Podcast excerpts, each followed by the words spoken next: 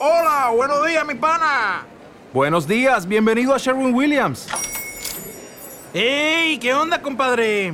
¿Qué onda? Ya tengo lista la pintura que ordenaste en el ProPlus app. Con más de 6.000 representantes en nuestras tiendas listos para atenderte en tu idioma y beneficios para contratistas que encontrarás en aliadopro.com. En Sherwin Williams somos el aliado del PRO.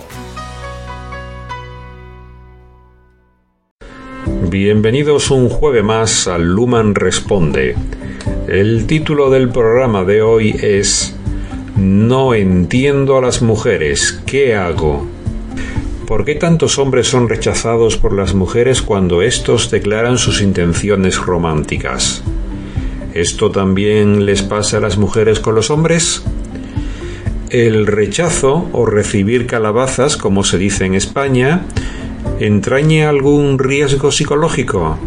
¿Daña la autoestima y la autoimagen de la persona? ¿Cuánto afecta un rechazo en términos de salud mental?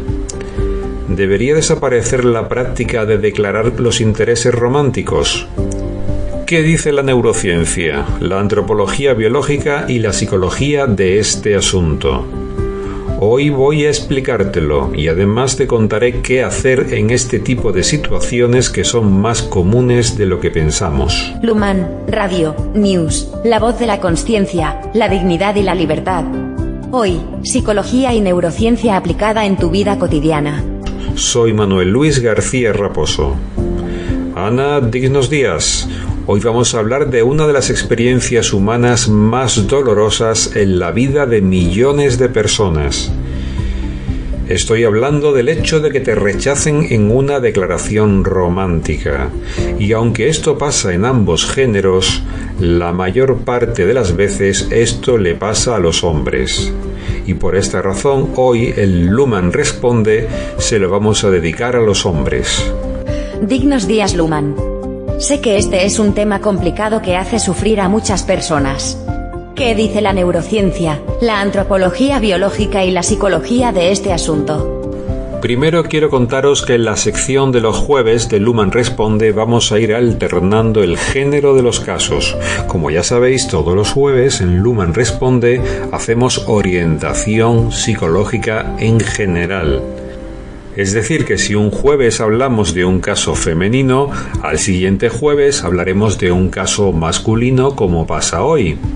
Y aunque en todos los casos hay cosas comunes porque siempre hay componentes unisex compartidos entre los géneros, también podemos decir que lo diferente o las diferencias entre los géneros son significativamente mayores, lo que se traduce en que los casos están claramente diferenciados. Y cuando hablemos de casos femeninos, las orientaciones serán aplicables mayormente a las mujeres y cuando hablemos de casos masculinos las orientaciones serán aplicables mayormente a los hombres.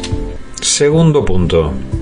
Por otra parte, y ojo a lo que voy a decir, me asombra ver cómo en pleno siglo XXI somos tan ignorantes respecto a la psicología masculina, a la psicología femenina y a sus aspectos tanto complementarios como diferenciales.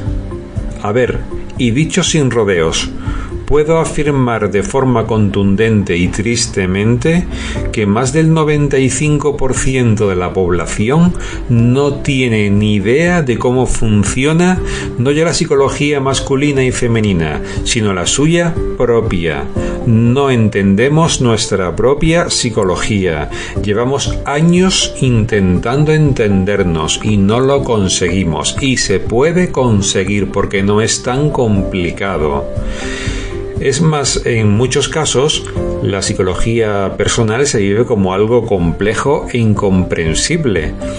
Encima, también están los mitos urbanos de que la psicología femenina es un misterio y por lo tanto insondable, es casi un secreto arcano, cuando es todo lo contrario. Cuando conocemos las bases psicológicas, antropológicas, biológicas, genéticas, neurocientíficas de la psicología de los hombres y las mujeres, o en definitiva de los seres humanos, nos volvemos muy predecibles porque todos estamos gobernados por nuestra biología con algunos tintes o matices culturales. Ojo a lo que acabo de decir. Pongamos que el 80% es biología y el 20% es ambiente o cultura. Sé que esto que estoy diciendo es muy controvertido, pero ahí tenéis los datos. Somos 80% biología y 20% ambiente o cultura. Por eso si sabes de biología, genética, psicología, historia y sociología, el misterio humano desaparece y la conducta humana se vuelve muy predecible. Somos máquinas biológicas. Tenemos un software muy definido, un hardware muy definido. Y el que conoce el hardware y el software humano sabe cómo funcionan los seres humanos. Casi todo el mundo se hace un lío con lo que piensa y lo que siente, y casi nadie sabe cómo nos influyen nuestros propios impulsos o instintos. Es decir, que nos hacemos un lío con lo que pensamos, nos hacemos un lío con lo que sentimos. Y el tema de los impulsos y los instintos, nuestra fuerza motriz, nuestra fuerza nuclear, la clave de la vida, ni siquiera la tenemos en cuenta. Eso sí, todo el mundo tiene una opinión al respecto de cómo funcionan los hombres, de cómo funcionan las mujeres, de cómo funcionan los seres humanos y todo el mundo piensa que su opinión es la verdadera. Pues no será así, por la forma en la que nos va. Bien, el equivalente real a la ignorancia que tenemos los seres humanos sobre nuestra propia biología y psicología, es como si nos metiéramos a jugar al ajedrez sin saber tan siquiera el movimiento de las fichas. Es más, pregunto, ¿acaso no parece una locura meterse en una partida de ajedrez sin conocer el movimiento de las fichas? Pues esto es lo que estamos haciendo con la psicología humana. Casi todo el mundo está jugando al juego o tablero de ajedrez que es la vida y no sabemos cuáles son los movimientos básicos de la psicología humana, y mucho menos de las diferencias de género. Por eso cuando le preguntas a una persona quién es, se hace un lío. Por eso cuando le preguntas a una persona qué está pensando, se hace un lío. Y qué está sintiendo, se hace un lío. Porque no tenemos claro nuestro propio funcionamiento y no es tan difícil. El problema es que como no lo conocemos, se hace muy complejo. Sería como ponerle a una hormiga delante el libro del Quijote a ver si puede leerlo. Pues no puede leerlo, porque no sabe leer.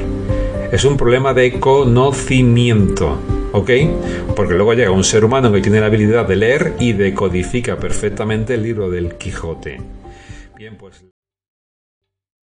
¿Te está gustando este episodio? Hazte fan desde el botón Apoyar del podcast de Nivos. Elige tu aportación y podrás escuchar este y el resto de sus episodios extra. Además, ayudarás a su productor a seguir creando contenido con la misma pasión y dedicación.